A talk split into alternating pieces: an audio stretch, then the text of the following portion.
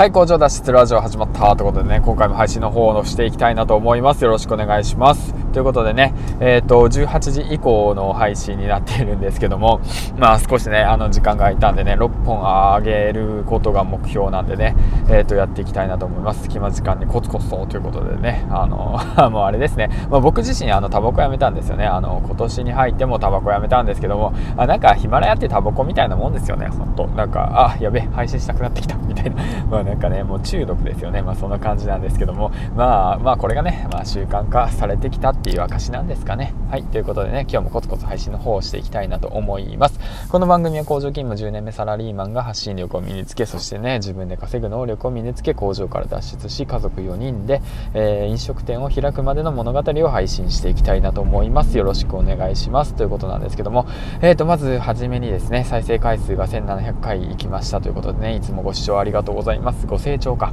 ご清聴ありがとうございます。ということでねこれからも、えー、と頑張って配信の方をしていきたいなとと思います。それと同時にね今月300エピソードということをね目標として掲げております。あのぜひ応援の方もよろしくお願いします。ということなんですけども、えー、と今回はですね何を話そうかなと考えていてあの僕自身ね、えー、と一応結構一応って言い方よくないな、まあ、素敵な奥さんとねめちゃめちゃ強い奥さんとね、えー、かっこ酒がね、えー、と一緒に今生活しているわけなんですけどもで4歳の娘がいてね、まあ、すっごい無邪気でね、えー、とわがままなねママがいいママがいいばっかね、まあ、パパは嫌なのかよみたいな感じのねまあまあ娘がいるわけなんですけど、まあ、そんなね3人家族、えー、と仲良くつつましく生活しているわけなんですけども今回ですね9月にあの僕自身がね新しいチャレンジとしてねあの育児休暇を、えー、と会社内で初取得するということになりまして、はいまあ、僕が決めたんですけどね人生の短い時間ねえっ、ー、と何て言うんですかねこういったねあの貴重な時間を過ごしてみたいなと思ってねそれがまあ僕のためにもなり家族のためにもなりっていう形ね、えー、周りに回ってくるんじゃないかと思ってね、まあ、勢いよく、あの 取得するっていうことになったわけなんですけども、うん。でそれに関してねちょっとあのー、まあいろんな色と話していきたいなと思っていてでまあ僕自身まあ一応4歳のねあ3歳か3歳の娘今年4歳になる娘がいて、うんで一緒に生活しているわけなんですけども子育てについてなんですけどねまあ僕自身ね全部ねあのー、嫁に任せっきりなんですよね。はい。嫁に任せっきりなんです。ほとんど嫁に任せっきりでね。まあ僕はじゃあ何やってるかというとまあ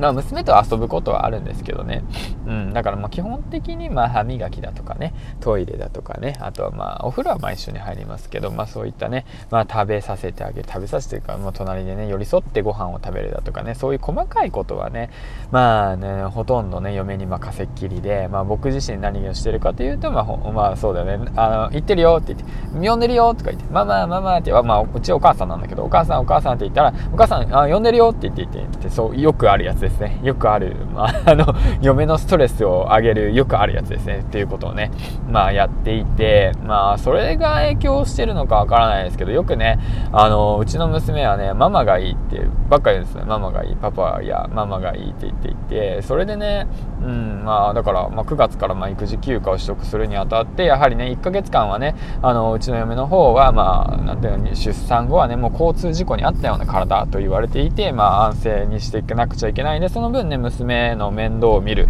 まあ時間が増えると。娘と触れ合う時間が増えるっていうことになってねだからね今のうちからね少しまあ娘とねあの心をねえっ、ー、とここ娘の心をね取り戻そう。取り戻そうっていうわけではないけどもね、まあ、寄り添ってあげようと思っていてうん。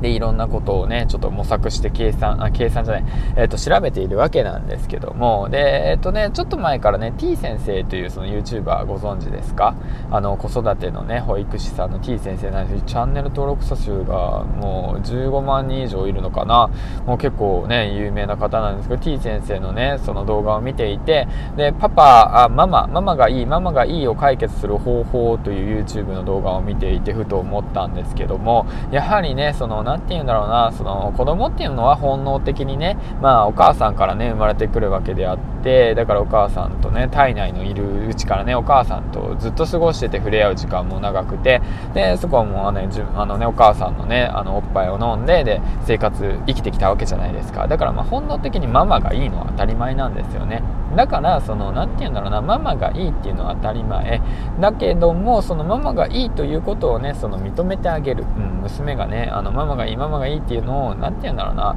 まあ、ほったらかしに僕はしてきたんでそうじゃなくってまずは認めてあげることそうして寄り添ってあげるってことが一番大切なのかなということをね言っていたので、まあ、そちらの方をね実践してみようかなと思っていて、うん、だからまずね、まあ、家に帰ったらね、まあ、ママがいいって言われたらそうだねママがいいんだね、うん、分かったよ。じゃああの一緒にやろうかって言ってね さりげなくね。まずはまあ娘のね言ってることを認めてあげることからまあ何でもそうですよね、まあ、認めてあげて、まあ、存在意義を見いだすじゃなくて、まあ、それは違う。話は違う、まあ、まずは認めてあげることから始めてあげようかなと、うん、まあちょっと思いましたね。まあ育児休暇取得まであと2週間を切っているのでねちょっとあの育児の方にもね力を入れていきたいなと思っているのではい。まあそれもね新しいチャレンジですね。まああとそれと同時にまあまあなんだろうな、まあ、今日もねあの